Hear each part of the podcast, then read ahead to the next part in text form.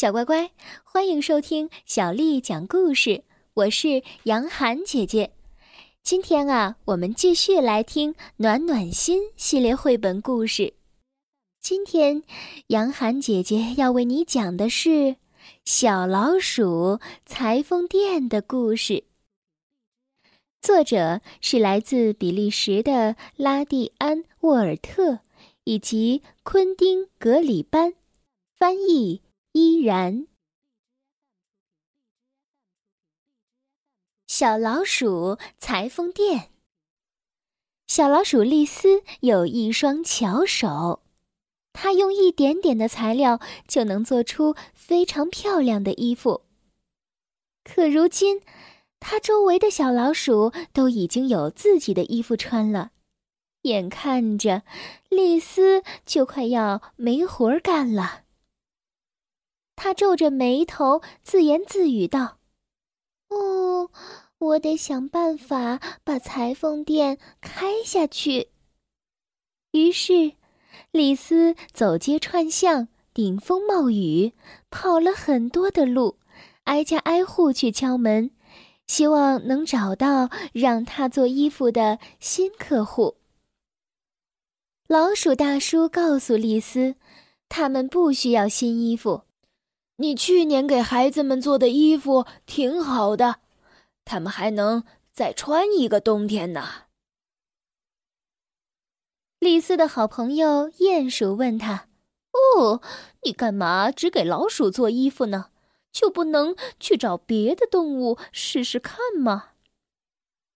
丽丝叹了口气说：“啊。”因为别的动物都太大了，我没有办法给它们量衣服的尺寸，而且它们不是住在高高的树上，就是住在深深的地下。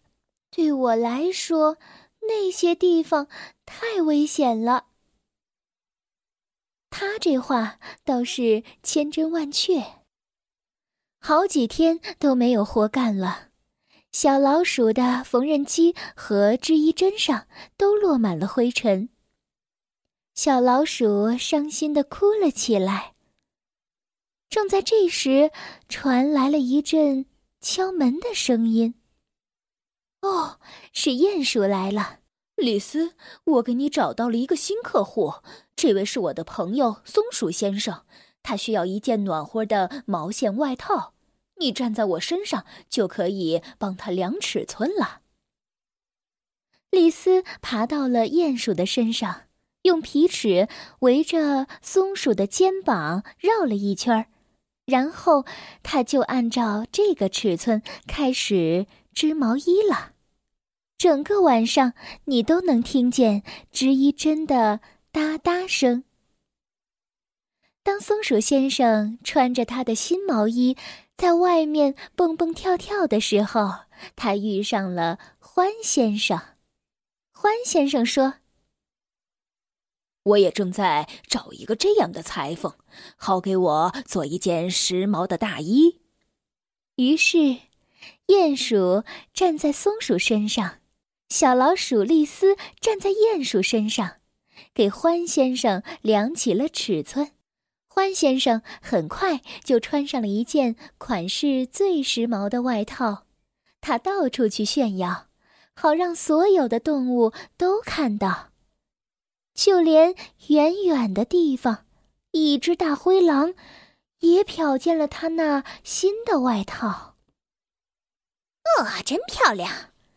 啄木鸟说着，从树干上探出一个小脑袋。要不是我的脚趾头冷，肯定会跳着脚给你们鼓掌叫好的。丽丝有礼貌的说道：“嗯，请允许我给您编织一双毛线袜子吧。”“哦，你还会做这个？”啄木鸟惊讶的问。丽丝说：“我当然会，你就从这儿跳下来吧，然后……”啊不，我才不要！我一碰到硬邦邦的地面就会晕。丽丝只好叫来了她的裁缝助手们，然后让他们搭成一个高高的梯子。松鼠站在獾先生身上，鼹鼠站在松鼠身上，小老鼠丽丝站在鼹鼠身上，终于给啄木鸟量好了脚爪的尺寸。呃，也帮帮我吧。猫头鹰说：“我想在冬天到来之前，给自己做一条新围巾。”不过现在是白天，我真的不想飞下树去。丽丝说：“哦，您好好待在那里等我，我马上就来。”啄木鸟给丽丝搭了一下爪子，这样它就爬上了猫头鹰待着的大树杈，然后给它量好了尺寸，做好了围巾。丽丝现在有了好多新客户，衣服多的做不过来，因为动物们都想要穿的漂漂亮亮的。黄鼠狼想要一条连衣裙，小田鼠想要一顶新帽子，金翅雀想要厚袜子，小兔子们什么都想要。丽丝连一分钟都闲不下来。他整天整夜的工作，一边做衣服一边打哈欠，有的时候就趴在缝纫机上睡着了。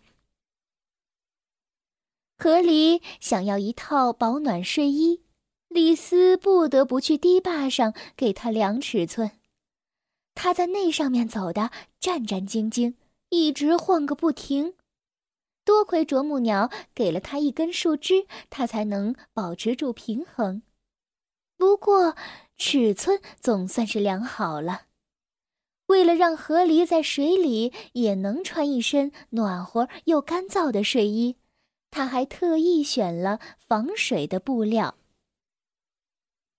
但最难做的衣服是奶牛太太的。奶牛太太说。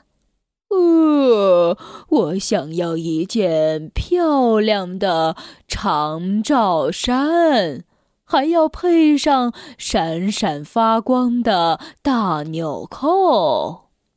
幸好丽丝的朋友们都来帮忙了，帮着她爬上了奶牛的后背，可他还是没有办法摸到奶牛的肚子。丽丝发愁地说。啊，我总得量到它肚子的长度，才能知道把纽扣钉在哪儿啊。